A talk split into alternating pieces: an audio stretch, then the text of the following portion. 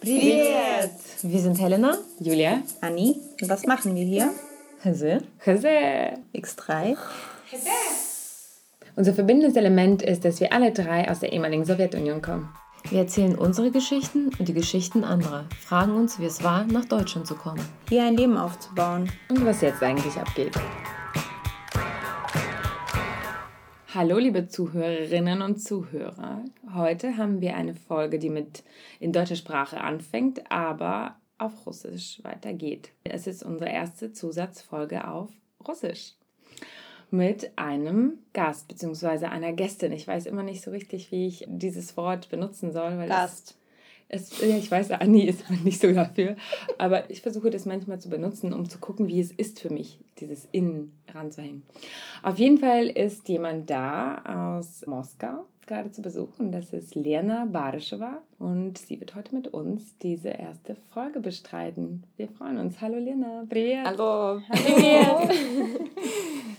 Ja, das Gute ist, dass Lena auch äh, Deutsch kann, deshalb versteht sie auch alles, was wir zwischendurch vielleicht mal einflechten werden, weil unser Russisch vielleicht auch nicht immer perfekt dran ist und ein paar Vokabeln fehlen und sowas. Aber Lena ist nämlich auch Podcastmacherin. У Лены есть подкаст.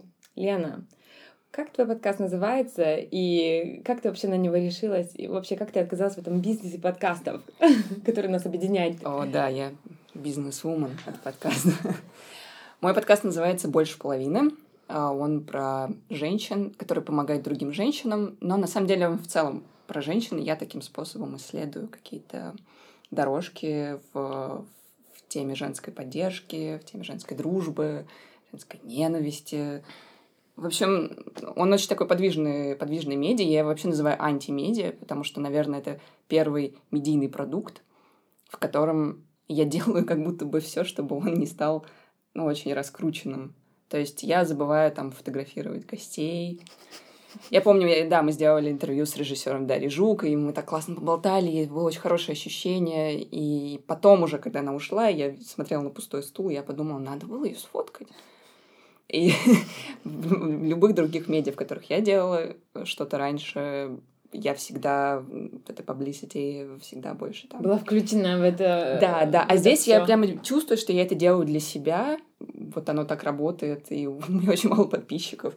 Я очень долго думаю, какой сделать выпуск. Единственное, о чем я думаю про слушателей, как стараюсь, чтобы им было хорошо. У нас очень красивые иллюстрации. Я постаралась, Да, я чтобы люблю. Лена, да, Лена Гордеева классно нарисовала все. И второе, я обязательно отдаю звук на обработку, чтобы он потом был такой успокаивающий, все поглощающий. Вот об этих двух вещах я думаю, она так про регулярность, про пиар какой-то. Я потратила 114 рублей на продвижение поста в Инстаграме, и, кажется, завязала потом с продвижением. Вот. Это много? Нет, это, Это полтора копейки. евро. Полтора евро? Сколько это сейчас? Курс сейчас 70 там чем-то? Но он скачет, да, 70, 69, 70. Ну, до этого мы пока еще тоже не дошли, что мы продвигаем. Или мы продвигаем. Это может быть Лена, наша Лена. Мы продвигаем что-то в Инстаграме? Скажи. Мы продвигаемся. Ну, я имею в виду деньгами. Деньгами нет, мы только... Да, мы только пока сами все делаем без помощи каких-то денег. Еще, Да. еще слишком рано, я думаю. Вот как вообще, как быть, когда ты все делаешь сам, все сама? Ну, поначалу я просто такой человек, который, если что-то хочется сделать, я очень загораюсь, очень-очень вкладываюсь. Потом могу очень устать и потом отдыхать долго и думать, вообще, зачем я это все сделала. Может, и не надо было три выпуска, и хватит. Вот. Но, знаешь, мне нравится фраза, по-моему, Билла Мюррея, хотя, мне кажется, ее Эсквайр придумал. Он говорит, что когда мне просят что-то сделать или там где-то сняться, я вообще не хочу, мне супер лень. Я думаю, боже, зачем я вообще стал актером, зачем я согласился. Потом как-то втягиваюсь, потом в конце прикольно. Вот это вот мое отношение с работой и вообще со всеми делами. Я всего очень загораюсь, потом мне это тяготит. Потом я сижу, и вроде бы мы записали выпуск, и я такая, «О, удача. Потом я сижу, монтирую. Все монтировать — это большая медитация. Я поняла, вот это вот вырезать, вставлять — это круто. Да, вот насчет монтажа я тоже могу сказать, потому что первые два эпизода я монтировала. И я просто реально сидела, рыдала, я лоджик вообще не умела. Я научилась на первом эпизоде, я просто думала, я должна это как-то все остановить, потому что так я не буду жить. Все, приехали. А потом... э, Жизнь я- закончилась. Да, я просто Всё. поняла, что мне я давно ничему не училась новому, и я потом поняла, что я чему-то новому научилась, и поэтому это было так трудно, потому что раньше в школе там или в универе, что ли, или в жизни это было почаще, что ты учишься чему-то новому, и тебе надо чуть-чуть сосредоточиться и какое-то время подождать, пока что-то там пойдет хорошо, по плану, пока ты научился, а а вдруг ты такая, что за хрень? Почему это не получается сразу же? Что за... А потом, вот, я когда-то поняла, а как это прикольно. Но сейчас у нас с вами есть Юра. Юра, спасибо тебе. Который, наверное, вообще самый лучший медитатор. Он вообще такой весь тоже хороший, мягкий. Он, и он наши еще фразы, которые мы, бывает, не очень политкорректные, иногда тоже сглаживает. Потому что мы их не замечаем. А он такой, девчонки, я это убрал, потому что я думаю, это может не совсем так в Германии хорошо принято.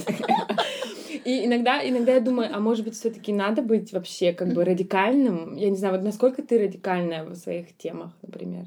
радикальна ли я в своих темах. Ну, я примерно знаю, какие темы могут вызывать раздражение в России, и стараюсь, наоборот, на них как-то акцентировать, но они бы в Германии вообще бы не, не кажется чем-то таким невероятным. Я добавляю политику, я, конечно, говорю про политику, спрашиваю какие-то вещи.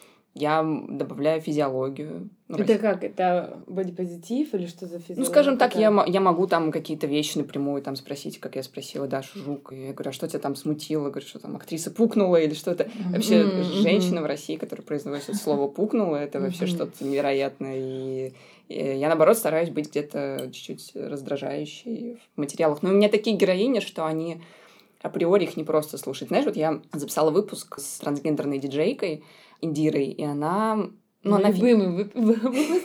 И с Дашей тоже хороший, классный. но- Да, я вообще, мне кажется, ну, когда мы с ней поговорили первый раз по телефону, это вообще произошло очень случайно. Я там искала про другую тему, нашла ее.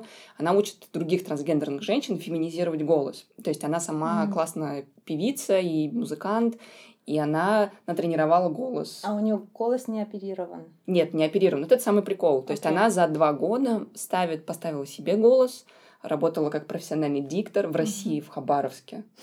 Читала Это новости. Китай почти. Да. Да. И при этом она не оперировала. И, в общем, она ну, собрала такую WhatsApp-группу, где других девчонок там, со всего мира учат. И не то, чтобы она зарабатывает на этом деньги, потому что я с ней хотела тоже заниматься, чтобы она поставила мне голос. Потому что она, когда мы как раз не записывали подкаст, она мне делала всякие замечания уже off the record.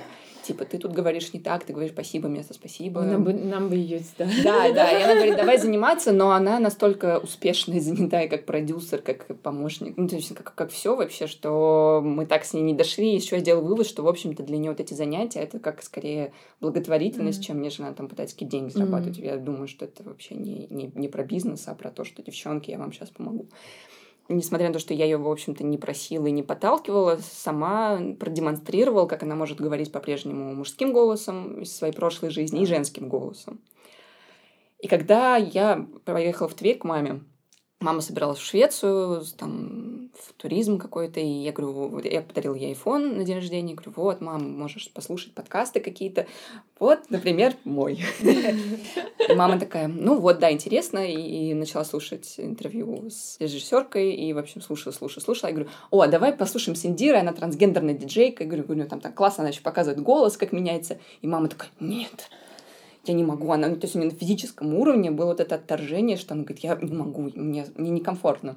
И ради этого некомфортно, конечно, стоит делать Мгм. аудио, потому что если вы послушаете этот подкаст, Дира ну, просто офигенная Да. женщина. Она женщина больше, чем, блин, мы с мамой. Вот реально. То, как она себя ведет, то, как она уверена в себе, как она одевается, как она разговаривает, какие у нее мысли. Причем у нее довольно не феминистические взгляды. Она, Да, это общем, классный эпизод, да. она, в общем, довольно уверенная русская женщина во, во всех смыслах. Но она чуть-чуть консерваторка в другом Да. смысле. Это так интересно. Да-да-да, она это- Там Россия все-таки в ней тоже э, как живет. Это тоже. Но она при этом очевидно. очень Да. честная Да, в, да. сама собой. Она говорит, да, я понимаю, что сейчас там, есть этот бодипозитив, есть И- принятие как бы ты можешь быть... Fluid, fluid gender и так далее. Но да, это уже да. не про нее. Но она, говорит, хочет да. быть такой канонической женщиной во всем, как бы Mm. от, от вида до поведения, до манеры речи. И она говорит, я понимаю, что я выросла в Советском Союзе, я не поменяю своего отношения к тому. Для меня трансгендерная женщина, которая не побрила ноги, говорит басом, Мгм. ходит, значит, еще платье надела. Для меня это чудище лесное. Для меня это не женщина. Вот, вот ради таких штук, мне кажется, мне хотелось сделать подкаст, и дел- хотелось сделать его неудобным. Что мне не нравится в подкастах, которые есть про женщин в Москве, ничего не хочу сказать, девчонки, которые делают, молодцы, и в этом, может быть, проявляется моя зависть, что у них много подписчиков, а у меня мало. Есть такая штука, мне даже приходила в голову мысль, когда ты приглашаешь кого-то из Инстаграма, знаешь, успешно есть девушки в Инстаграме, ты их приглашаешь в подкаст, они потом это постят в сторис, Мгм. и все друг друга да. перепощивают, и много-много людей заходят и слушают именно подкаст. Я в какой-то момент просто думаю, блин, ладно, может, я сейчас кого-нибудь позову, вот эта женщина, которая цветы там вот выращивает, пи- 11 тысяч. Но потом я поняла, что мне просто, наверное, не очень интересно, и мне хочется вытаскивать героинь, которых не так часто на аудио слушают. Но может, все поменяется, и я отдамся порыву подкастов популярных. А какой был отзыв к этому эпизоду с Индирой? А, ну, я получила фидбэк от знакомых журналистов с радио. Они очень хвалили, как технически он был сделан, очень хвалили тему. Я получила, вот, мне кажется, больше всего отзывов именно на Индиру, потому что им всем понравилась история. Это такая Мгм. история, которую можно рассказать другу в баре, там, удивить его. Ты представляешь, что есть вот такое? Ну, то есть это как диковинка. Вот. Ну, от женщин, да, большой классный фидбэк, что Индира супер. Но именно на героя была реакция. У нас вот здесь начался эпизод с феминитивов, например, да? Да, Что здесь в Германии тоже есть на это. Ну, вообще даже не в Германии, например, у нас тоже есть разные мнения об этом. И вообще есть такой как бы разговор об этом. И я знаю, что в России тоже есть на этот счет разные как бы позиции, да. Как ты с феминитивом относишься? Да я хорошо отношусь, наблюдаю. Но я на самом деле иногда... То есть вот у меня какие-то прижились феминитивы, какие-то я могу сказать, могу забыть. Но я не парюсь. Вот если... Да, я тоже. вот, то есть мне нравится, если вот Даша Жук нравится, говорить, что она режиссерка. Я ее назову режиссеркой, спрошу ее режиссеркой. Но если я назову режиссера, она там не обидится, не будет ничего такого. У нас про феминитивы Такое ощущение, что только у мужчин какой-то issues вот с этим, Мгм. вот, что они именно много выговаривают об этом. Хотя я встречала женщин, которых искренне обижают феминитивы, потому что они говорят, почему меня называете, я юрист, почему называете меня юристкой? Я адвокат, я не адвокатесса. Это они, они находят это оскорбительным, потому что это принижает тоже их, их заслуги, да, это принижает их заслуги, и это, А потому что они в этом видят не феминитивы, а диминутивы. да, И да. это мнение я тоже встречала, только вот на днях об этом разговаривала с одной коллегой. Она прям реально тему колбасила, можно сказать. Колбасила, вы знаете, девчонки, что такое?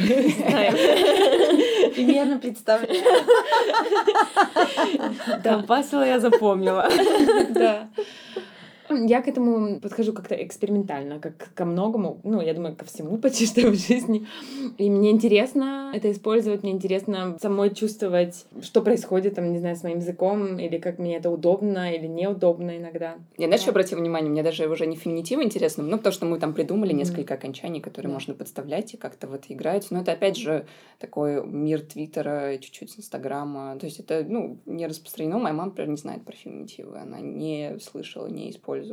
Она учительница, и ей нормально. Она уже, у нее уже устаканившийся с советских годов, там, может быть, даже до революционных это окончание, оно непривычно. Я заметила, что мой парень один раз сказал, потому что он с большим уважением относится вообще к феминизму. Я даже думаю, не на уровне там теорий каких-то, а просто вот ну, настолько с уважением относится к женщинам в целом, что вот если вам хочется так защищать, как вот вообще, как хотите, я все поддержу. Я привезла какие-то тапки из Икеи, знаешь, две пары. И я говорю, вот какие, какой цвет. Мы долго выбирали, какой, какой будет цвет носить. Зеленый, бежевый, зеленый, бежевый. И он сказал, мы обе будем носить эти тапки. То есть это как Байден, но ну, как бы обе, как ну, в русском языке, когда ты обобщаешь, что это будет обязательно мужское обобщение. Мы оба будем носить это. Вот он сказал обе. Я такого никогда не слышала. Говорю, боже, ты больше как бы профеминист вообще. С той коллегой, с которой мы э, разговаривали о том, что это диминутивы, а не феминитивы с ее точки зрения, она Она говорит, почему тогда не выбрать одну форму? Ну, как бы, что уже как бы post-gender, такая штука, да, что это не мужское, это просто вот то, что уже привыкшее, в этом случае как бы это мужское, мы привыкли к этому как мужскому, но к этому вообще все феминитивы это как бы новые слова, да, и к ним надо привыкать, поэтому они такие странные. И вот потом другая коллега по ключе сказала, ну а почему не выбрать тогда э, феминитивы как общую форму? Да-да-да, как ну, основу. И она говорит, ну да, можно и так. Потом будет новый поток какой-то информации, потому что все должны будут привыкать к новому образу. The new normal. Я бы вообще посмотрела, как э, недавно приезжала Меркель к Путину. Я ходила вот на на их переговоры, если бы они в конце стояли на пресс-конференции, и Путин бы сказал, мы обе пришли к выводу, что Да. А есть какие-то лингвистические теории в России про... Про феминитивы? Да, да. То есть насколько это вообще... Которыми пользуются и как бы аргументируют. Ты знаешь, я тут пыталась осилить один подкаст, где как раз объяснялось что-то про феминитивы, и оно как раз говорилось, что это все супер, в общем-то, органично, потому что иначе бы не возникли там ни учительницы, mm-hmm. ни, ни докторши. То есть можно это встроить. Другое дело, что по-моему, могу опять же ошибаться, с заимствованными из английского языка обозначениями профессий. Тут довольно все сложно, потому mm-hmm. что в русском языке не так-то просто это еще довесить феминитив. Да, да еще довесить да. феминитивом. Но русский язык, как и любой язык, он нужен для того, чтобы им пользоваться каждый день. Это средство, расход, какой расходник. это не ценность, на которую надо молиться, хотя русский язык, конечно, великий и все такое. Вот, поэтому если вдруг эта форма приживется даже в кривом с точки зрения грамматики, там, словообразования, смысле, как бы why not. Русский язык более подвижен, мне кажется, чем вообще что бы то ни было, особенно на наш посмотреть, как мы предложили. Более подвижен, чем немецкий. немецкий. Конечно, так ну посмотри грамматически. Ты да. можешь поставить вообще куда угодно да. и поменять там сотни смыслов. Как вот твое отношение к немецкому? Мое расскажи, про... расскажи, расскажи вообще про твое... Какая у вас beziehung? Сложная, Алис комплиция. Расскажи, а вот как у тебя сейчас... Я просто знаю, что ты его сейчас учишь. Сейчас я его ненавижу, потому что у меня есть какой-то эффект плато, который я не могу переступить. И мне кажется, как будто бы я вроде бы дошла до какого-то уровня, но откатываюсь назад. То есть чем больше учу, тем больше я откатываюсь назад. Это очень дебильное состояние. И мне сейчас вот утром только написал мой преподаватель, ну что, когда встретимся с немецким, а я такая, нет, пожалуйста, никакого немецкого. Но мне нравится, когда я могу формулировать мысли, потому что их всегда много, как журналист, но да, сейчас я чуть-чуть э, как будто бы застряла. И а поэтому... что это за границы, которые ты не можешь? Мне кажется, они связаны с... Сейчас появилась вот эта тема Реда Вендунген, uh-huh. и э, теперь я их везде вижу. И раньше их старалась на них обращать внимание, ну, какое-то словосочетание, которое я не знаю, в целом смысл понять. Теперь они везде. И это то, чем в журналистике я стараюсь избегать, потому что для меня это как канцеляризмы. То есть там, где вы используете Hilfe zu leisten, что-нибудь такое Hilfe leisten, mm-hmm. я скажу helfen. И все. И я стараюсь тоже в журналистике писать больше таким языком. Здесь я вижу, что действительно официальная как бы, пресса старается использовать эти выражения. Mm. То, как бы, в чем есть тренд там, на современную журналистику в России, говорить все проще, как будто более разговорным, потому что в этом есть доверие. Потому что официальным языком говорит с тобой власть. И ты стараешься, типа, больше доверия. А здесь, поскольку нет таких, ну, не такие, как в России, issues там, с властью. Ты думаешь, здесь нет таких issues, ну, с властью? Я думаю, что они не, не такие точно, как с Путиным. Здесь все-таки есть какой-то универсальный для власти. Когда говоришь власть, ты понимаешь, о чем идет речь. Здесь, когда говоришь власть, здесь все-таки знаешь, что есть разные игроки. Mm-hmm. И как это может так повернуться, так повернуться. Может, это мое ложное впечатление, но я mm-hmm. когда побывала на первых выборах в 2017 году, на какой-то типа вечеринке, посвященной выборам. Мы смотрели выборы, пили пиво, смотрели, закроют тегель, не закроют. И когда люди действительно так много рассуждали об этом, разговаривали, каждый знал вообще, что про политику, и у всех был интерес, я позавидовала по-хорошему. Не как журналист, а как человек. Потому что это то, что мне... Я в детстве, блин, с радостью ходила с бабушкой на выборы. Мне очень нравилось вообще весь этот процесс, то, что там что-то, mm-hmm. какие-то голоса. И ты когда понимаешь, что это полный совок, что это просто ради того, чтобы купить пирожок на выходе из муниципальной школы, а не про выборы. Mm-hmm. Это разочаровывает. В Германии, мне кажется, я не знаю, у вас фальсифицируют выборы? Мне кажется, нет. Здесь могут фальсифицировать отношения к какой-то партии, да, ну, не фальсифицировать, а ну, создавать... Ну, сейчас была, например, такая история, mm. вот, буквально на днях, но это была не фальсификация, но это было уже что-то очень странное, что напоминало там столетнюю mm. давность. Ты знаешь в партии ФДП? Это ФДП да, да, да, да, да. да. И у них там, очевидно, они сговорились с АФД. Ну, короче, там выбрали одного. Да, да, да, вот эти коалиции, которые они там пытаются между собой Да, формировать. но но они это не за. фальсифицировали, но там, я думаю, госпожа Меркель какое-то, наверное, словечко дала свое окончательное, и ФДП за шкуру было чуть-чуть стыдно или что. Ну, короче, сделали, скажем так, обратно. Этот министр-президент, которого выбрали, он отступил от поста.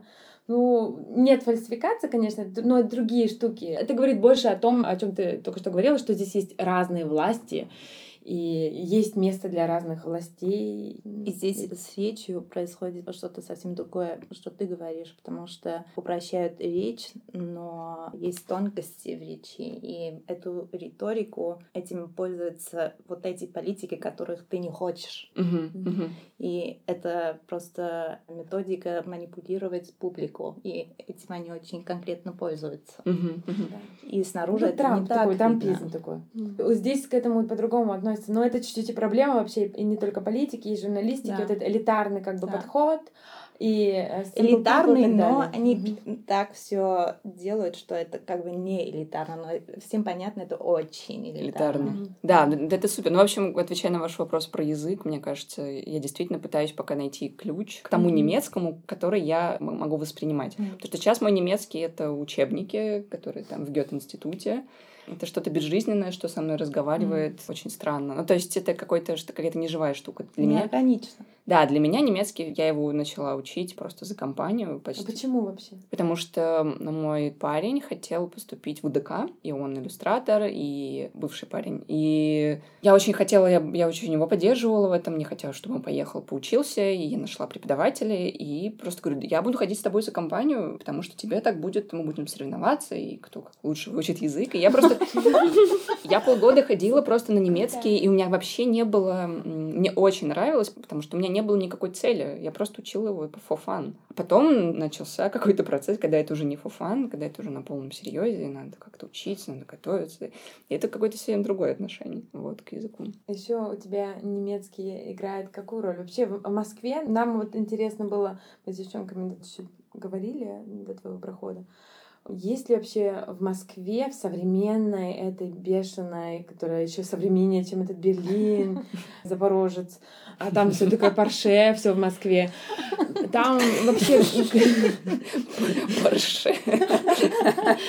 А там я просто как бы немецкий в России он еще довольно популярный, потому что там жили немцы когда-то. В Москве, И да, в Москве жили вообще еще до российских немцев еще жили другие немцы. В Москве уже Конечно. большая длинная Там немецкая немцами. слобода есть. Да, да, да, там вообще очень длинная история с немцами, если она вообще не длиннее еще даже с историей французами, хотя мы там знаем, что там вообще любовь-любовь. Какое-то есть к немцам такое отношение Да, это, россиян. Это, кстати, поразительно, да, это поразительно. Что вообще всегда немножко стараешься аккуратно говорить про отношения русских и немцев, чтобы там никого не, не обижать, хотя я не знаю. ну, Из-за немцев или из-за русских? Вообще из-за всех. Ну, мне кажется, это все отпечаток Второй мировой и Мгм. нашей Великой Отечественной, потому что ты всегда боишься кого-то обидеть. И я, как журналист, который работает в немецком издании, конечно, всегда сталкиваюсь с такими штуками. Сейчас я быстро расскажу. Просто я приехала, по-моему, в Новгородскую область, и там закрывали у людей больницу муниципальную, и там бабушкам в поселке некуда было больше ходить, именно в больницу, есть только поликлиника. И они на них набилась там целая комната, и они очень долго рассказывали про свои проблемы. Но знаете, как у пожилых людей, они вот, ну, куда идти, делать заняться нечем, они вот долго очень тебе рассказывают на ту же историю. Ты уже все фактуру собрал, но уходить неудобно, потому что они же пришли, они потратили свое время, и я их лучше выслушаю. Тут в какой-то момент они вдруг до них доходят, что я немецкий журналист, хотя об этом я вообще сразу сказала. И они такие, а у нас за окном буквально стоит памятник погибшим, да, Великой Отечественной, и тут они, у них как будто что-то складывается, какой-то пазл в голове, и они такие, мы лучше сами там, как мы, они против Путина, но еще и больше против меня, и на меня летят какие-то оскорбления. Ты пытаешься объяснить, что хочешь разобраться в этой проблеме, может быть, их жизнь как-то станет чуть получше, и на эту проблему тебе внимание, и все, и у них уже слепое, слепая какая-то ярость, что немцы, немцы, немцы. И вот у каждого свои issues. Там, а моя бабушка, которая потеряла там отца, например, в войне, да, и маму тоже, она при этом очень любит Германию, потому что она успела, значит, там за полгода до падения стены съездить по какой-то правительственной командировке М. в ГДР. и рассказывала с радостью, какие она там ковры и шубы привозила из ГДР, из Берлина. Она говорит, Берлин... Это надо же! В Берлине очень чисто, говорила. То есть Бер... Берлин прямо говорит, очень хорошо, молодец. И вот, как... А ты ей сейчас показываешь, какой Берлин сейчас? Ну, я ей рассказываю что-то, но у нее сейчас уже деменция, она уже забывает, она все время думает, что я работаю на правительство России. Не знаю, почему она так решила, но я думаю, что я ее не разубеждаю, и мне кажется, это она только все время всем рассказывает, чем я занимаюсь. Я думаю, что хорошо, не тронут, нормально, пусть рассказывает. Мне, кстати, вот поэтому удивляет, что, с одной стороны, у нас есть вот эта большая история с войной, и у многих русских, в общем-то, есть там 3-4 фразы из военных фильмов mm-hmm. по-немецки, которые они используют. И Какие? Они... Слушай, ну даже я отстояла сейчас на паспортный контроль сюда, в Берлин, и все равно были какие-то молодые ребята, которые говорили, ох, и что-то там смеялись, и, в общем-то, что-то шутили, что там им могут сказать на границе, когда они покажут свои там визы, mm-hmm. или что у них нет страховки. Да, Гитлер капут. Гитлер капут, Hände hoch, там, schnell, schnell, schnell, вот это все. Оно до сих пор есть. И... Achtung. Achtung, да, да, да. При этом все, что немецкое, оно качественное. И как бы немцы, значит, если немец сказал, то, значит, все, все сделают, немец там не обманет. Фантастическая смесь, все вообще перемешано, и как-то оно живет до сих пор и никуда не девается. Интересно. Такое. А с русскими немцами там живущими еще у тебя были когда-то столкновения? Ну, прямо чтобы мы как-то много общались, русские немцы, наверное, нет. Странные были ребята, я помню, тоже какие-то журналисты. Ну, мне показалось эм, что они хотят все время вернуться обратно, уехать. То есть настолько в России сейчас не очень. И я еще удивилась, что у них о России такое лубочное представление, хотя они живут в России. То есть они всячески, вот они любят вот это все, блины, икра, балалайка, матрешка. Я вот, ну, мне показалось А это как странно. люди были, которые были с Германии в нашем возрасте, приехавшие в Россию поработать, как журналисты? Да, да. И они были, будучи русскими немцами, но которые прожили... Да, они прожили, часть... они прожили в Германии, потом mm-hmm. вернули, вернулись, вернулись туда. Ну или бывают там, скажем, бывают такие немцы еще. Как я. Но ты мне кажется, мы с тобой подружились, э, Юль, потому что тебя ну, как... Как они. Но я икру все равно люблю. Я тоже люблю икру. И... Не, не, не, я потому понимаю что... тебя, я Потому понимаю. что ты как-то пытаешься глубже через все смотреть, ты берешь свой... Наверное, то, что ты из Берлина, потому что те немцы, которых я знала, вот эти русские немцы, они жили там из Мюнхена или из Кёльна они были. Да, и весь их взгляд, ах, ух, как раз погуляю и уеду. Вот. Он такой был. А пострадать? Да. А выехать за пределы Садового? Не Трансип, а просто на метро. неудобно. Неудобно. Зачем? А вот как русским кататься на Транссибе? Потому что для любого немца, это не про русских немцев, вообще про любого немца, Трансип, Транссибирисche Айзенбан, это, знаешь, это как бы, знаешь, это сейчас как будто в Тбилиси, ну, вот примерно такой же расклад, как бы надо в Тбилиси съездить, в, сходить там, потусоваться на техно, и Транссибирисche Айзенбан обязательно надо проехать. Но это, это же все иностранная штука, не знаю, романтизация этого Транссиба, mm-hmm. даже Боуи там ездил и рассказывал, да. как он покупал Господи, снежок, напиток вот этот молочный, или ряженку какой-то бабушке, какие-то булочки он покупал и фотографировал. Русские не так мало путешествуют, мы не ездим по своей стране. Даже mm-hmm. я журналист была мало где, потому что это, это дорого. Мало кто хочет платить за такие командировки. Русские больше летают там на Бали или в Берлин. Потому что, не знаю, мне, я иногда шучу, что это типа сейчас, сейчас все границы закроют, надо успеть везде попутешествовать. Потом будем этот внутренний туризм. Как в Советском Союзе, да? Потом, потом будет, да. А это разве дешевле съездить в Берлин, чем по стране? Ну, иногда да. Ну, иногда да. Сейчас я заплатила за билеты типа 100 евро. Вот 100 евро я бы заплатила за билеты там в Казань. Туда и обратно. Туда-обратно, да. да. Здесь есть дешевые билеты, но туда зимой не хочется как-то. Не, хотя в России супер, путешествовать интересно, но это смотря для каких целей. Иногда хочется. Ну, вот эта штука, что сейчас закроют границы, это, конечно, такая как бы а все над этим смеются, но просто я это слышу.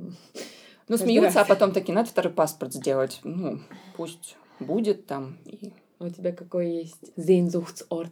Sehnsuchtsort? О, хороший вопрос прямо куда-то я хочу съездить, но я вот я сейчас поеду, я полечу в Японию, мне хочется Японию посмотреть. И то потому, что мне просто сказали, что самый кайф в Японии это то, что ты приезжаешь оттуда и потом три дня не можешь спать. Потому что есть ощущение, что ты все пропускаешь, что ты там настолько все в будущем, что тебе кажется, что ты просто живешь и надо дальше, дальше, дальше. Но сейчас я уже просто, мне кажется, старею и хочу вообще какие-то красивые природные. Сколько тебе лет? 29 лет. Ужасно. Но мне кажется, Да, мне кажется, что я хочу какие-то красивые, просто природные места, и мне очень нравится, где природа, но при этом комфортно. Вот в Германию я очень хочу поехать в этот Заксонисche Швайц. Зексische Швайц. Вот, да, вот у меня прямо есть, я все навизуализировала, что ранняя осень, домик. Поехали. Я раньше там всегда э, скалолазанием занималась, когда я жила в Дрездене. Вот. Я там часто была. Вот. Вот у меня какие-то такие связаны с природными. А про Берлин? А Какой что? у тебя вообще с Берлином? У тебя дружба с Берлином или это уже замужество или что Аферы? Да, Ханс, кажется, сказал, а, твой Инстаграм — это как продолжительная история Берлина. Посмотрел мой Инстаграм и сказал. Да, он сказал, что это все... А, ну, здесь как бы история про Берлин. Но я, кстати, не поняла, что он имел в виду. То есть это просто потому, что у меня там больше фоток из Берлина, которые я ну, нравится выкладывать. Я в Москве не так много выкладываю Вот, ну а фотографий. почему? Во. Ну, окей, в Берлине вообще у меня появилась в первый раз категория, что мне нравится город. Я, мне кажется, в Москве, когда жила, это было больше такое выживание. То есть ты делаешь карьеру, ты учишься, ты вообще не смотришь, где ты живешь. Ты такой просто спать, как это метро, було и дудо. Ложишься все время, засыпаешь. А в Берлине я действительно почувствовала какие-то штуки, которые мне очень нравились. И в Берлине я увидела эту дистанцию между Kindheit и взрослой жизнью. И я какие-то вещи, которые мне нравились в детстве, я их могу безболезненно здесь воспроизвести в Берлине, чего мне никогда не получается в Москве, к сожалению. То есть мне там нравится ходить так, как... Мне, мне нравится дача. В детстве мне очень нравилась дача. Мне нравилось, что там можно открыть гардероб, вывалить всю старую одежду, все на себя надеть и гулять по лесу. А еще у нас был рядом пионерский лагерь, в котором была дискотека. И то есть, по сути, ты можешь ходить... Ты можешь ходить на дискотеку вечером, а утром ты можешь с книжкой сидеть в лесу, читать, ходить на речку. И это очень наивно, но мне это больше всего нравится в жизни. И в Берлине я все это могу делать. Я могу Да. пойти на дискотеку, эм, а потом сесть на S-бан и доехать до Груневальда, там сидеть в лесу, почитать книжку. И ничего одно другому не мешает. И здесь вообще появилась категория, типа, любимое место. Место, где ты... Мне кажется, так Сьюзен Зонтак, она говорила так про Нью-Йорк, хотя она сама из Калифорнии, что для нее Нью-Йорк стал базой. Базой, где у нее лежат ее книжки, где живет ее сын, где ее издатель, но при этом ей надо все время оттуда выезжать. Для меня Берлин абсолютно такая же база. Я приезжаю сюда и обнуляюсь. То есть у меня здесь появляются какие-то нормальные человеческие реакции. Я там начинаю чему-то радоваться, чему-то улыбаться. Вообще первые дни, когда я приезжаю в Берлин, я могу даже поплакать чуть-чуть, потому что меня как будто Москва так отпускает, и я могу выдохнуть. Можно уже куда-то дальше ездить. Даже наш с тобой, Юль, тогда отпуск. Я приехала в Берлин, мы немножко здесь почилили, потом полетели в Париж. То есть вот заземлились, можно дальше ехать. Наверное, такое вот ощущение от города. Берлин как твоя терапия, да, типа? Наверное, да. Или, не знаю, большая горячая ванна, хорошо. Даже Выдох. лучше, да. Но это санаторий твой, скорее всего. Ну да, на дачу очень похоже. Я не представляю, как бы я здесь была, жила по работе. Ну ты жила здесь. Ну, Я жила здесь, но я жила здесь как такой research, больше исследовательский период. То есть я здесь никогда не работала, и поэтому у меня не было здесь особо стресса такого, что надо работа, работа, работа, зарабатывать деньги. У меня была стипендия. Расскажи чуть-чуть про твою стипендию. Вот чем ты здесь занималась? Может быть, ты просто еще раз стипендию получишь, будешь вот именно тем заниматься, что тебе... А что, есть еще стипендия? Еще Ой, остались? ну вот сейчас, вот сейчас, Кучи. сейчас найдем. Али, кстати, знает, потому что она же тоже, ну ты тоже книжки Слушатели пишешь. просто ушли, они такие, боже, они сейчас будут и стипендию искать. Нет, ну сейчас вы можете сказать, пожалуйста, вот это, мне кажется, тоже многим слушателям понравится, как вообще люди живут там, ну в этом Берлине уже поняли- всем понятно, что мы здесь все инфантильные и любим, любим просто быть вечными молодыми, вечными бро- бродягами. А как вообще можно здесь жить и писать книги, например, да? Некоторые люди этим занимаются. А я знаю, что ты тоже вот можешь рассказать об этом проекте. Это еще до сих пор книга или у тебя уже поменялся формат? Потому что Ну, пока знаю, книга, пока книга. Мне кажется, да, именно Скажи. книга как центральная, там, может быть, что-то еще оттуда выльется. Ну, вообще, это все очень долго и болезненно про книжку. что- Да. И потому что я до сих пор не поняла, нафига, но все это ко мне приклеилось. Мгм. Как бы я вроде бы журналист, и вроде бы у меня должна в какой-то момент была прийти идея, да, давай из текста такого сделаем что-то больше, сделаем, например, книгу. Текст, но в этом смысле сработал комплекс, вот это imposter syndrome, комплекс самозванца, что ты думаешь, mm-hmm. ну, я не писатель. Mm-hmm. Журналист — это чуть-чуть про другое. Это такая, как functional. Я сейчас все соберу, расскажу, и вот оно. А писательство — это что-то такое очень романтичное. Ну, в моих было представлениях, сейчас уже нет. Мне кажется, это просто очень болезненно и трудно. Что сейчас супер непопулярно. Мне очень понравился персонаж, и мне показалось, что это большая журналистская находка. Это режиссер Владислав Старевич, литовский режиссер польского происхождения, который начал свою карьеру в России, который постепенно, как значит, красные наступали, он отходил в сторону Крыма, и, наконец, окончательно переехал. Сначала, по-моему, в Стамбул, потом в Италию, потом окончательно сел в Париже, в пригороде Парижа. Э, в чем он, в чем прикольный? Вот все, что мы видим, мультипликация, которая сделана Тимом Бертоном, Уэсом Андерсоном, Яном Шванкмайером, когда покадрово берется объект и фотографируется, и дальше следующий фотографируется. И так mm-hmm. фигурка движется, mm-hmm. так называемый стоп-моушен, он придумал эту технику. Он взял насекомых и сделал из них такую водевильную пьеску, там адюльтер, какая-то измена, один жук застает другого жука, они там ругаются, дерутся. То есть люди в начале 20 века увидели на экранах абсолютно зарисовку с любовной какой-то комедией, но вместо людей были жуки. А мне кажется, Старевич очень знатно протроллил все, что происходило в том обществе, но люди, по-моему, не просекли и, mm-hmm. просто восхищались, что он заколдовал жуков, и он вообще волшебник. И он на полном серьезе раздавал, так да, я волшебник. Ну, он очень... Да, он, он супер Он, он пранкер, он супер веселился, да, и, в общем-то, устраивал какие-то штуки. И я удивилась просто, что нет, нет книжки на русском языке про этого человека. В России вообще он забыт и не все аниматоры знают про его жизнь. И я подумала, вот, да, вот оно, значит, тема, и можно написать, вот свободная ниша, и потом ты дальше очень погружаешься в другого человека, и потом ты думаешь, а вообще, почему я начала про это писать? И это очень странный переход, потому что без ответа на этот вопрос ты не можешь сложить книжку, ты не понимаешь, почему ты к нему уцепился. Но сейчас я чуть-чуть за эти там пять лет приблизилась к разгадке, почему мне это интересен парень, хотя сейчас же время, когда нужно писать про женщин, а я пишу биографию мужчин. Но в этом смысле, да. Но он художник. Да, и... да, да. Мне кажется... Это можно. Мне кажется, мне нравится... Там не важно, ты женщина или мужчина, чубигом.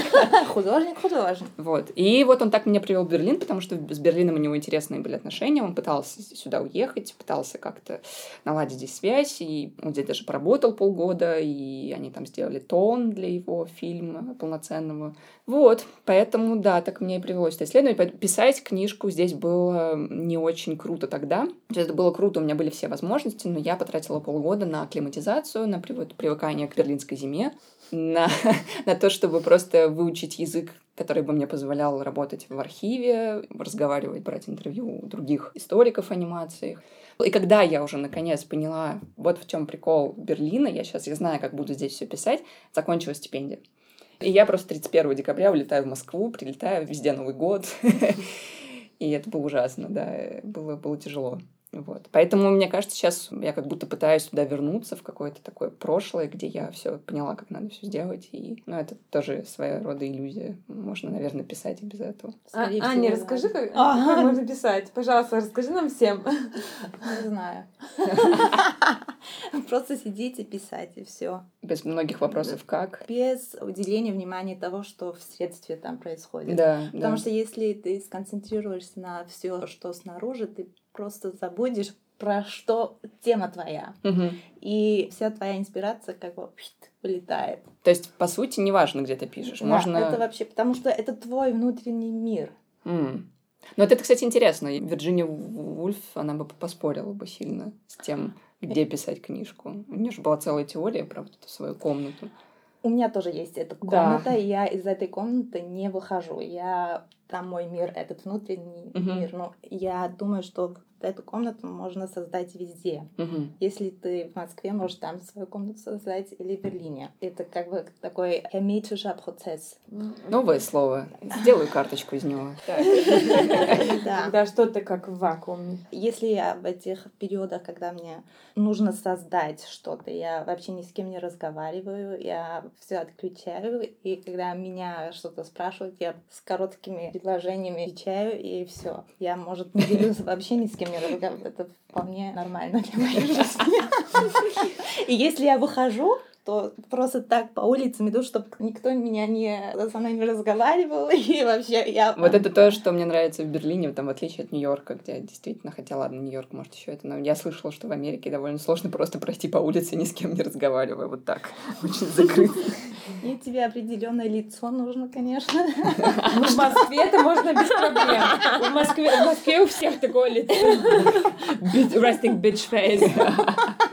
Я, кстати, знаю еще один прием. Знакомый уехал он из Англии, он уехал в Румынию э, на год писать книжку, как раз потому, что его не будет окружать англоязычное общество, mm-hmm. и он будет ну, за небольшие деньги просто сидеть сосредоточенно писать. Или писатель Джонатан Литтл, он написал роман «Благоволительница», по-моему, чуть ли не в Москве. Как раз там, да, вот про, про период военный, про офицера СС, mm-hmm. э, гей, вот это все. Mm-hmm. Он написал эту книгу, по-моему, в Москве, потому что как раз его ничего не отвлекало. Он ее писал по-французски. Это такие, ага. может быть, это для меня тоже какой-то там смысл сюда уйти. Может быть... Нафиг ты немецкий учила?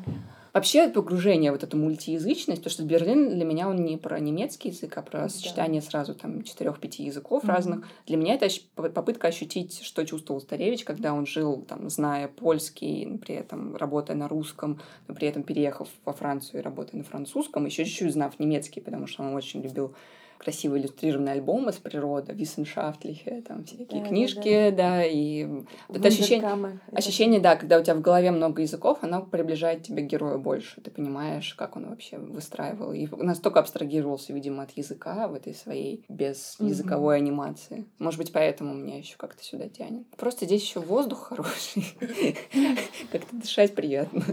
Вот. Здесь динамика другая по сравнению с Москвой. Ну, это да, это разумеется. Но она, Москва, все при, принято ее сравнивать с черной дырой, которая тебя все забирает, и пока ты ей все не отдашь, она тебя не отпустит. Mm. Это, это правда такое. Ну, вот у меня есть Берлин тоже так. И Берлин такой же. Но есть, например, другие люди, которые, наоборот, очень обожают Москву. Просто что-то иное, наоборот, что-то дает энергии. Хорошо, что мы, не все мы ощущаем. Я Берлин тоже по-другому ощущаю, чем вы все, например. Ну, у нас у всех разные. Конечно, да. Да. Мне интересно, что он снимал про этих жуков, потому что это здесь же, в Берлине, ну, не только в Берлине, стало вообще интересным с этим антропоцен. Угу. Даже не знаю, как это по Так и будет, антропоцен, антропоцен да. да. Что сейчас же вообще этим все занимаются, и это все science and art, transdisciplinary. А он это просто с дурачества уже тогда придумал, ему это просто уже было тогда интересно. Он, ну, это понятно, что это был как бы своего образа, там, не знаю, троллинг ты это называешь, или, может, это было, как сказать по-русски, в газетах, когда... Ну, это стрипы. По... Карикатура. Карикатура. Карикатуру он тоже рисовал, да. Да, да, что это карикатура. Ну, это довольно тоже... Просто взять жуков, это еще что-то другое. Вот это тараканы. Я думаю, русские больше поймут, что такое тараканы, потому что они с ними больше времени прожили, чем стереотипный какой-нибудь там немец, который, может, в жизни ни разу не видел таракана. Поэтому, да, интересный подход, что он тогда уже... Это когда было? Сто лет назад или уже еще нет? Больше, больше, 120. Да, да, да. Это было вообще да. Значит, он выдумал эту технику stop motion. Да, Про... да, Правильно? да, да. Но ну, первый был.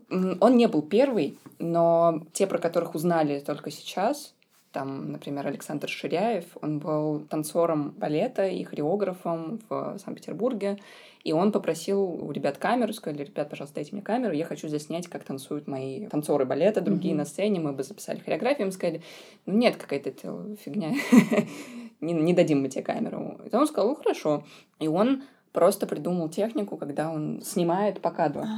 И он придумал ее, но он ее сделал для себя. Mm-hmm. Он ее никогда не транслировал, и уже потом только вот в современности mm-hmm. стало известно, что он был как раз первый, кто придумал mm-hmm. там всю эту технологию.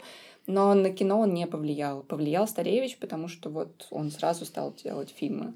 Но все равно здесь его тоже, ну, как бы в Германии тоже про Старевича. Я не нет, думаю, нет, нет. Э... Почему он такой незаметный какой-то остался? Потому что я просто знаю, ты мне когда-то рассказывала это, почему, в принципе. Потому что и а, как я помню, о его хотели эм, и американцы уже Да-да-да, его Дис, Дисней, Дисней да. ему предложил переехать в Нью-Йорк, они там хотели подписать контракт, сколько они будут метров снимать. Угу. Он сказал, это очень много, сколько вы метров мне предлагаете, я столько не сниму, тогда мне нужны будут помощники. Это то ровно та штука, которую сделал Уэс Андерсон. Мгм. Потому что как работает Уэс Андерсон? Я, по крайней мере, говорила здесь с аниматорами, которые знают аниматоров, которые ему снимали фильмы.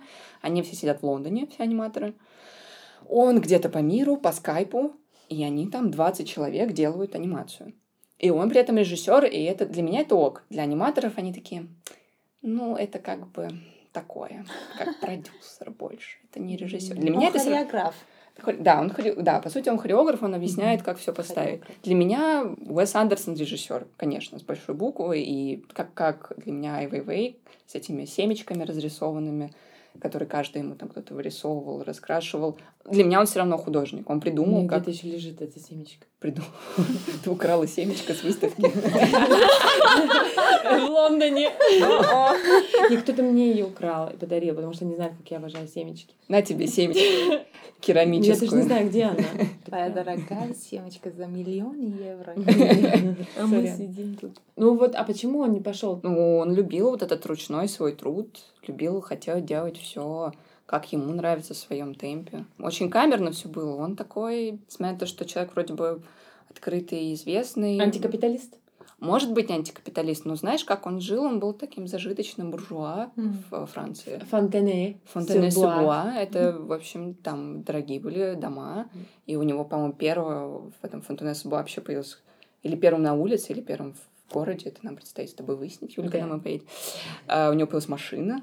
Вау. И люди, которые эмигрировали из Польши, как-то из э, Литвы, им всегда давали адрес Старевича и говорили, приди, если будут проблемы, он тебе поможет. М. Они всегда очень хорошо отдыхали, и своим дочерям, и своим там, внучке он говорил, что вам никогда не надо будет работать. То есть он так это воспитывал. С одной стороны, вот это какое-то закрытое искусство, которое он сам создает и не хочет делать его массовым. С другой стороны, желание обеспечить всех и не Мгм. быть таким бедным художником. Он не был бедным художником. Но он тебя видел более как художником, наверное, чем режиссером. Вот это вот, наверное, я так понимаю. Ну, скорее всего, вот к этому. Может быть, не- от него вообще Ну, очень не мало знаю. слов осталось. Ты не можешь понять, какой он. О- Он был художником, он, он был атеистом, но при этом он разрисовал как-то церковь. Ну, ему платили за это. Все отец-то когда-то рисуют какие-то церкви. Абсолютно, да, да, да. Это так. Он неизвестный, мне, мне кажется, еще из-за фамилии, потому что Старевич, ну, знаешь, такая как бы польская фамилия, много разных польских фамилий, они как будто стираются, все там одна на другую похожи. Ну, как что какой-то Старевич, какие-то куклы делал. Причем, ладно бы он как Дисней сделал там Микки Мауса, который бы там любили дети и взрослые, это что-то было тиражируемо, а он делает только взрослую анимацию. Мгм. Да, взрослая анимация. Сейчас до сих пор люди не понимают, что такое взрослая анимация. Это был очень странный формат. Мультики для детей, фильмы для взрослых. Все, Мгм. ок. А тут мультик, ну, для взрослых. Еще это все с таким арт-хаус, налетом.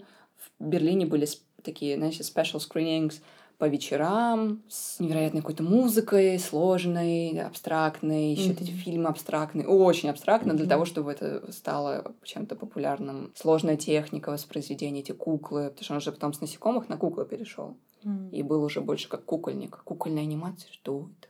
Кто это? Кому это интересно? И куклы он сам делал. Куклы сам делал, да, и придумал там технологию, когда в животном он сделал Райника Фукс по Гёте. Он снял единственный большой фильм полнометражный. Там он придумал специальные куклы, у каждых которых было там сотни выражений лица, сотни мимик. Да, ты же их видела как минимум на фото, да? Или тебе... Я их видела в музее, и видела на фото, и встречалась с его внучкой. Да, да, да, она как раз рассказывала про, про все это. Я жду эту книгу. Знаешь, эту книгу, в общем-то, много кто ждет, как, как я выяснила. То есть я, когда была в Нью-Йорке, говорила с аниматором Биллом Плинтоном, он рисует ну, вот такой 2D-анимация. Он говорит, о, я бы почитал на английском про эту книжку. То есть есть какие-то вещи, которые людям кажутся близким вот в этом человеке. Мгм. Вот этот идти против течения, уехать из страны, где тебя там не принимают, какое-то сопротивление, вот это все время сопротивление времени. При этом как Трикстер такой все обошел и молодец, в жизни там него удалась. Но я не знаю, как написать эту книгу пока что так, чтобы она не была тобой классической была. биографией и была как-то со мной. Потому что писать ее просто без себя, как будто бы это... Там уже целая жизнь прожита с этим героем. Сложно будет писать просто биографию. Это там могу на Википедии все написать. Мне не надо книжку для этого издавать. Мгм. Я просто сделаю как статью хорошую и скажу, вот, все, пожалуйста. Да, я тебя понимаю. Но, значит, еще нужен процесс, я думаю. Мне кажется, книжка интереснее будет. Если про себя туда добавить. Байдес. Типа, если не Википедия, а как книжка. ну, Книжка, да. Мне кажется, это такой художественный процесс будет. Ну, может, может, это, может, это у вас какие-то отношения появятся. Или, может, Созависимые. Ты можешь такой же стоп-моушен сделать, как он делал свои фильмы. Ну вот ты сейчас, вот у тебя же сейчас стоп, а потом будет опять моушен. Ну, у тебя же так с ним это все и продвигается уже Ну да. Если брать технику, в которой снимали стоп-моушен в 20 веке, это была техника очень одинокого человека. Потому что, ну, аниматор, он в день делает максимум одну секунду, две секунды. Я, я в Studium habe ich einen Film gemacht. Вот. Это очень шрит für шрит. Мы две недели, одну минуту делали. А о чем был фильм? А фильм был, мы с этими Лего, Лего. Лего, Фигуры. Лего фигуры Кон- с делали. конструктором, С конструктором. А тема была, что наш шрот идет в Африку, и там дети этот шрот весь разбирают. И мы на, на этой позиции так э, фильм Круто, делали. круто. Вообще, я после этой две недели была вообще вот так. А представь, ты ну, в 20 веке один, ты, по сути, делаешь, как ты подходишь к столику, на котором стоит фигурка, ты там что-то поменял легкое положение, дальше от- отошел за камеру, чек, дальше опять подошел к этой фигурке, поменял чуть-чуть, и даже вот у Ширяева, того же, который хореограф, у него была протоптана вот эта дорожка от камеры, то есть весь ковер протоптался, потому что ходил туда-сюда, туда-сюда, меняете положение. И самое, что важно, почему это была супер одинокая профессия. Ты не можешь уйти, не досняв сцену. Тебе Мгм. надо, я, то, что я говорила с Мгм. немецкими аниматорами, там, которые в том числе Оскар получили. Такая была технология, что если ты сейчас уйдешь домой поспать, свет поменяется, поменяется температура, и будет картинка уже не та. Начал сцену, доделывай. 12-19 часов, ты сутки можешь не спать, надо доделать. Такое, как бы... Даже если ты, например, что-то позицию поменяешь, идешь камеры, обязательно на то же место встать. Да. Потому что каждый этот Lichteinfall, как Да, вот это свет, с- вот это свет. все, это все Мгм. может повлиять, и там сразу видно на этом. Это ужасно вообще. Травмы. Травмы у меня, это мы опять э, Хеленас Erinnerung. Травмы, ты, наверное, уже забыла про это. Не, я это вообще запомнила очень хорошо. Ну В конце вообще было классно, да. Интерес- Интересно вот этот весь процесс, да, что-то там. Вообще вот это, каждую вот это, за каждую секунду, сколько там вот это... Переживание. переживание. Вот- вот. Еще заметили, что с Лего вообще ужасно работает, потому что эти фигуры, они же не такие подвижные. да, да. И там, если типа- там он, например, руку поднимет, там надо по миллиметру, потому что он не такой флексибель фигура, Мгм, и да. там сразу видно, если не так поднимешь что-то вообще. Я тогда сказала, все, с Лего я не буду никогда работать. С Топоши, да, а не с Лего. А будешь еще работать в анимации? Я бы нет сказала, не, не, Не сказала бы не, нет. не сказала бы нет, да. да. Но сейчас мне говорили Мы можем аниматоры... вместе с, с- жу- жука, жуков вида. Да. Сейчас пойдем наловим тараканов. же. Да, тараканов, А представляешь, как если Лего было сложно руку поднимать, представляешь, что с жуком? Ну, то есть там же оно еще не Ну. фиксируется, теперь надо как-то поднять. Вообще есть байка про Старевича, что он хотел снять, как спариваются жуки, как они занимались, значит, сексом, но вживую, но почему-то... Ну, это классическая история, которую рассказывают. Я не уверена, что так было. Мне не кажется, что он... Просто он такой, как миф был чуть-чуть. Что он их яркий свет, и вот все, давайте занимайтесь сексом, порнхаб, сейчас будет все супер. Но они не смогли, потому что когда на тебя столько светит, свет, и вот. И как бы в этом мифе рассказывают, что ну тогда он их убил. И сделал тогда там как-то. Но на самом деле, я думаю, что это были либо действительно уже засохшие жуки, как из коллекции, и с которыми можно было работать. А потом, мне кажется, он потом сделал просто копии жуков. То есть это были жуки, но не жуки. Мгм. Потому что иначе бы он не смог работать Да. с тельцем, с мертвым. Я сейчас читаю очень много про вот Они это- хрупкие очень. Да, очень много про сохранение плоти, про сохранение тела. Я сейчас читаю вот у Нобелевского лауреата, это Ольги Токарчук, которая ее ром- роман «Бегуны». Вот там очень много про то, как сохранить жизнь, как вливать. Вообще вот этот вот интерес к кунсткамере, он сейчас есть, конечно, А, есть Да. большой. Не страшно, вообще не страшно. пошла просто поблевала. Ну что, спите уже? Нет, классно, что мы это записали. Я думаю, ты это... Странный подкаст про жуков. Да, мне кажется, наоборот, ты это услышишь, поймешь. э, что дальше, жуки супер. вообще, как мы на это все пришли. Я еще думала о том, что, что ты говоришь, что от него осталось так мало слов, а от нас всех так много вообще всего теоретически останется, и с нашими подкастами вообще остается куча нахуй слов. Но довольно... это все дигитально. Если кто-то на кнопку нажмет и Ничего не останется. всё. Ну, не знаю, не знаю. Да, у меня есть, у меня есть, кстати, друг, который на полном серьезе буквально там месяц назад мне сказал, а ему так, ну, под 40, он говорит, давай сделаем с тобой книжку. Я такая, слушай, ну ты же знаешь, я пишу книжку, не надо. Он такой, нет-нет, знаешь, какую сделаем? Напишем такой справочник, помощь, когда вот будет катастрофа и не будет никакого интернета, чтобы эта книжка как выжить в лесу, там, как Об этой книжке я в ту неделю разговаривала со своим парнем. Вот-вот. И что ты как бы достаешь, и там есть все как бы такие типс, как выжить. И вот и он говорит, я, я знаю, что это все так долго не продлится. Ну, как паранойя чуть-чуть. Ага. И я думаю, Препоры. да. Препор называется. Здесь, Препоры, да. э. А по-немецки. Я не знаю, Ну, это с Америки всё Ну да, ну э, по- по-английски, Вот. да. А у вас как называется в России? Тоже, кажется, препор? А ну, как это переводится? Ну, Ну, это просто Подготовка, называют- эти, эти подготовка. чуваки, которые э, хранят там себе... Ну, в Америке, например, они себе бункеры все это а, строят, бункеры. Ну, я не, это. не знаю, как это, но... Хранят оружие. Да, Но у вот меня это был всё. парень, который прямо на полном серьезе, он говорит, все мои друзья в Москве знают, что вот ну, моя квартира это пункт сбора.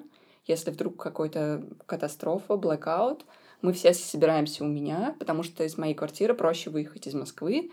И ну, там Ну, она, она, она к дорогам близко и к воде А. близко, то есть там можно escape такой из этой. Вот ты сейчас весь план раскрываешь. Ну, это, это уже он, ладно. Но, но была даже шутка, есть такой район, Северная Тушино в Москве, и была шутка, что все будет разрушено, осталось только Тушино.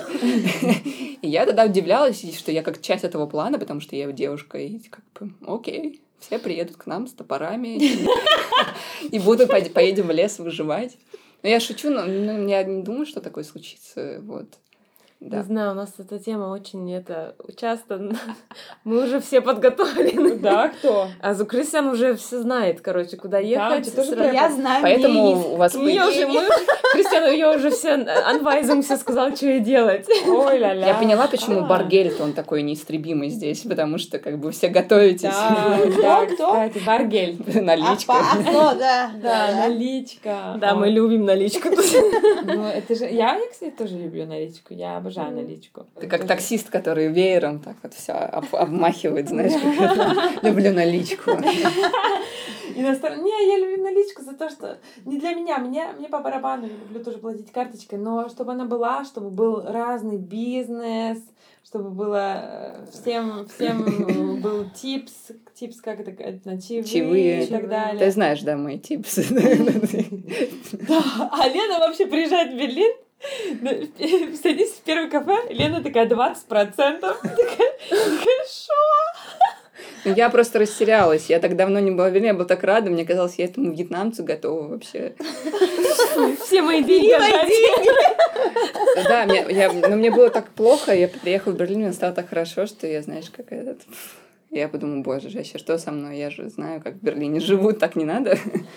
Примерно. Ответьте мне на вопрос, почему, э, несмотря на то, что есть такой разрыв в развитии России и Германии, такой чуть-чуть подкаст-бум, он примерно в одно и то же время происходит и в России, и здесь. Мне Очень. кажется, что в России он посильнее, этот бум. Там уже несколько студий есть, там куча подкастов. Здесь он только вот начался, но он уже... Он здесь начался, но он и проходит. Потому что здесь всегда запоздало такое Мгм. чуть-чуть. Мне кажется, он здесь начался вот только, ну, в прошлом там году прям был такой... Это был подкаст год 2019. И я думаю, уже в 2020 он как бы уже... Он уже чуть-чуть будет вниз идти. Просто мне очень удивило, у нас нет в, в России сильной культуры радио, на Мгм. мой вкус. То есть у нас здесь нет радиоспектаклей, радиорепортажи, это все не развито. То есть у нас либо нахрихтен, либо, не знаю, бла-бла-бла какой-нибудь, о чем большинство подкастов в России сейчас это бла-бла. А что-то с сюжетом, это как раз я слушала на немецком радио, когда какое? так сильно Да. работают со звуком, как, как работает студия ВДР, когда Мгм. там имитируют, если я, я просто, извините, я просто удивилась, что когда берут интервью, например, на русском языке, не знаю, на кухню кого-нибудь, они, чтобы сделать Übersetzung, да, для этот перевод они берут и воссоздают чуть-чуть кухню в студии ВДР А, да? и записывают, да-да-да, и записывают это же интервью, ну, как бы по-немецки, и тогда шумы, как бы объемный звук, получается, накладывается. Я этого не знала, мне это рассказала девушка, которая работает на ВДР и делает Ну, такие... потому что это контролируется больше. О, Ну, да, у них бабки нас- есть. Да, них они самые богатые. Ты считаешь- Телестанции, ну, не, не только ВДР, а öffentlich-rechtliches Fernsehen. Ага. У них сплошные деньги. Это как налог. Мы каждые три месяца платим. за это, чтобы они э, Продуцировали все это. Да, в Германии я Да. тоже, наоборот, сказала, что пока еще не такой супер бум, здесь еще многие не знают Это очень консервативно все. Да. Это не, не... Но, не знаю, в России почему это так? Я думаю, в России, потому что это трудно проконтролировать все, и цензуру тут трудно внедрить. И просто мы замечаем, да, мы вот когда первый раз здесь записывали, ты просто замечаешь, ты просто не следишь за базаром. Ты просто базаришь, базаришь, базаришь. И потом ты слушаешь это, ты думаешь, блин, окей, это вообще никогда не может выйти в народ, это никто не будет слышать никогда, все стерем. Ну, потом это длинным процессом там вырезали. Ну, а ты думаешь, это хорошо э, себя как бы контролировать свой базар или... Это хороший вопрос. Мы над этим еще, вот мы, мы реально ежедневно, с каждым выпуском, с каждым эпизодом мы учимся и об этом думаем. Вот, потому что мы понимаем какой-то эпизод, который у нас был супер под контролем, который нам понравился, потому что нам нигде не противно за, за нас или что. Мы понимаем, что вдруг другой вышел, который нам вообще было чуть-чуть страшно пускать или что, и он такой, все такие классные, классные, прикольно, вот это вы там ржали, там было все прикольно, а мы думали, мы там вообще потеряли контроль, да, и мы вообще еще пока не поймем. Ну, пока всем все нравится, да? Может быть, подкаст — это такой компромисс между миром сторис и инстаграмом и между серьезными текстами, потому что когда Мгм. ты пишешь текст, он без эмоций. То есть он может быть эмоциональный, но ты все равно не видишь... Я, например, точно знаю, когда я пишу текст, я выгляжу очень серьезный, даже бывает какой-то агрессивный. Это по почте видно, по переписке. Хотя я, например, могу очень ну, с добрыми намерениями что-то писать, но получается очень сухо. Другое дело stories, когда ты вообще over, вообще, то есть все, все oversharing, все рассказываешь. Hard, hard. Да, да, да, много эмоций. А подкаст, он вроде бы тебе дает возможность донести информацию и не отвлекаться на имидж, потому что имидж сейчас вообще, это картинка, это везде. Но при этом люди могут слышать, что ты смеешься, что ты живой, что ты дышишь. Может быть, это что-то переходное, сейчас наиграются. Я тоже думаю, что это так, потому что неважно, на какую тему разговор идет, это все-таки на твоем примере получается. Это как бы всегда часть твоей личности переходит на эту тему, и только с твоим голосом работаешь. Такой натуральный процесс, ты не можешь Отойти. отойти, отойти от да. этого. Это, Да, это да. просто невозможно. Это компромисс, ко- о котором ты не думаешь э, до этого, и потом оказываешься в этой ситуации и не выходишь больше. Это для меня шок, потому что ну, я вообще не люблю столько работать с моей личностью на, ну, Мгм. публично. Мгм. Но это мы уже в этом процессе. Это для меня страшно просто. Но, как говорится, транкило. Транкило. Да. Кстати, знаете, что я сейчас недавно задумалась, что реально Владимир Набоков, например, он бы не смог участвовать в подкастах и вообще в радиошоу, он потому что сам писал, что он не умеет говорить устно. Когда его, то есть его хотят как писателя что-то его спросить, он все интервью просил письменно, и он говорит, я плохо выражаю свои мысли устно. И когда он читал лекции в университете, он все писал на бумажке и просто читал. Он читал то, что написано. Он говорит, я не могу выражать. Я всегда удивлялась, мне кажется, что он, конечно, лукавил, Да. и, наверное, хорошо он мог выражать свою мысль, но он отказывался, отказывался что-либо выражать. Это- А у нас как будто бы Это любой страшно. жанр мы можем. Любой. Фотки, поговорить, написать, что угодно, твиты. И вообще это все Но страшно. Это симптомы жизни. Симптомы современной жизни, так мульти Channeling. Такой Channeling. конвергенция, Да. такое одно в другое. А у Набокова, если ты писатель, и ты все время думаешь о твоей работе, да, если тебе говорить надо, то все это мешает этому процессу. И если все записываешь и потом читаешь, это одновременно идет с твоим мысленным процессом, как Мгм. писатель, как риторик. Да, да. да. Поэтому, наверное, он это так сделал. Ну вот я, например, знаю тоже одну писательницу, которая пошла учиться пошла учиться на режиссера в ДФБ, кстати. Угу. Зузанна Хайнрих. Это Драйтих она сняла? Нет, Зузанна Хайнрих, кажется, ну, вообще не знаю, может быть, это, который сейчас промотит везде. Да, да. Там, кстати, несколько друзей моих сыграла. Я не видела, да. Я, я его посмотрела, ну, очень похоже вообще на жизнь в Берлине, да. ну, которая вот у меня была, по крайней мере. Берлин. Ну, это не Зузанна Хайнрих, по-моему, не, не, не, она другие вещи снимает. Ну, короче, она вообще писательница, и потом решила, что-то мне, мне нужен новый импульс. Я, ну, не то, что я не знаю, не могла ли она, или, ну, скорее всего, просто решила, мне нужен новый импульс, ну-ка, пойду-ка я поучусь на кино, может быть, мне это что-то даст для книг. В конце концов, она теперь снимает фильмы. Интересно, да? Ну, просто, может быть, мы... Как режиссер. Да, как режиссер. Может быть, она потом будет когда-нибудь опять книги писать, может быть, она уже сейчас пишет следующие книги, я не знаю. Это просто в какой-то момент я это проследила, мне это понравилось, интересный какой-то такой был тоже хаджек.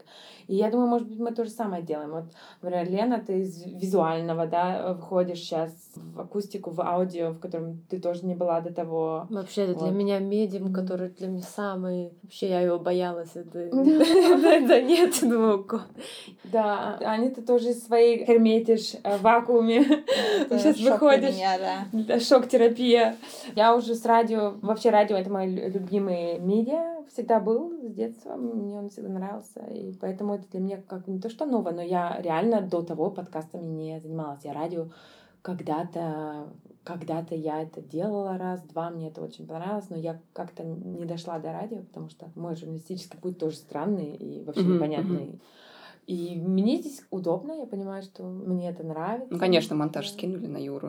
Нет, нет, я бы, я наоборот иногда думаю, блин, вот сейчас Бернале пройдет, и мне будет время, я, я хочу опять помонтировать, потому что Э, после вот этого мучения первого, мне это потом так понравилось. Тебя втянуло, да? Я люблю, когда что-то эффициент. Сразу есть, сразу видишь результат. Да, но я, я просто сам себе выстроила такие как бы формулы короткие, как бы shortcuts и так далее. Специально сделала shortcuts для меня, потому что я поняла через там полтора или два дня, что я постоянно делаю, что я делаю каждые две секунды. И я для себя как бы... Я люблю, например, тоже в Excel я себе строю формулы. Ну, математический чуть подход. И в Logic я себе выстроила такие тоже формулы. И я думаю, блин, я еще же, я же это все сделала, я теперь это хорошо могу, а я теперь это забываю. Этот навык надо повторить. Кстати, у меня к тебе вопрос. Ты стала обращать внимание, как выглядят слова? Ну вот, например, есть да. мусорные слова, и ты прямо уже видишь, что, о, вот этот барашек, это слово «то есть», я сейчас да. его отсюда вылежу, да. потому что оно мешает. Да. А у нас это, у нас это повторяется, я знаю, как мы постоянно говорим, все постоянно говорят «эм», «м», «м», я уже знала, как выглядит М Ани, я уже знала, как выглядит Да, М, да, да, это графически. Это я даже да. думала про ну, как выставку, да, что да. там со звуком тоже можно да. что-то делать. Э. Потому что они, они такие симметричные, как да. слепки, как бабочки, как что-то, не знаю, например, да, психолога. Да. Вот. И да, ты прям уже да. видишь этих. Ну, я их барашкой называю, потому что они многие на барашков похожи. Да. Эти мусорные слова. Да. да, мусорных слов много. Да, вообще их можно собрать. Я их хотела оставлять раньше, потом я стала вырезать, потому что это раздражает. И я из уважения к себе, там, вообще к слушателям я, наверное, уберу. Некоторые мы оставляем, которые как бы ну, не, нормик, да. знаешь, но если бы оставляли бы все, это бы просто было бы... Ну, Неадекватно все-таки. Ну, раздражало бы, да. Раздражало бы, да. раздражало. Вот, поэтому здесь тоже, наверное, в нашем русском эпизоде вообще будет куча всего странного, потому что наш русский, но это для, для нас был такой тоже coming out на русском. Это был первый эпизод на русском. Посмотрим, как мы будем их э, продолжать, потому что будет очень интересно прослушать этот эпизод. Я думаю, вот это звучание русского, просто мы будем по-другому звучать совершенно. Mm-hmm. Наши голоса другие. Я просто знаю примерно, я уже раз слышала интервью со мной на русском записанное. И я просто не узнаю даже мой голос. Интересно. Да, вы я услышите. даже не слышала ни разу. Будет странненько и прикольно, и Юра будет, Юра будет чинить. Юра вообще ничего не понимает на русском. Да, да. Юра все понимает. Да, все понимает. О,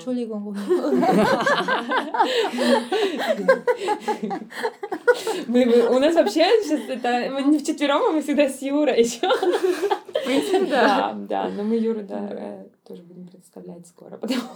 Юра, der ewig Abwesende und doch Anwesende. Да. Спасибо, Лена, спасибо, что ты да с нами прожила наш этот coming out in Russian по-русски. И надеюсь, тебе это тоже было интересно. Спасибо, ну... что позвали. Наверное, я очень много рассказывала, но... Короче, Потому что есть что рассказать. Это очень хорошо. Очень вот, вот оно сестринство, которого нет в России. Спасибо, ты такая молодец. Ну, ты работаешь над ним. Все придет, все самое время придет. Спасибо вам всем. Пишите, лайкайте и абонируйте. Да. И... Любите нас. Пока-пока. Last but not least wollen wir darauf hinweisen, dass die Idee dieses Podcasts unterstützt wird. Dafür danken wir der LMDR Nordrhein-Westfalen für ihre finanzielle Unterstützung und freuen uns riesig über die Förderung des Ministeriums für Kultur und Wissenschaft NRW.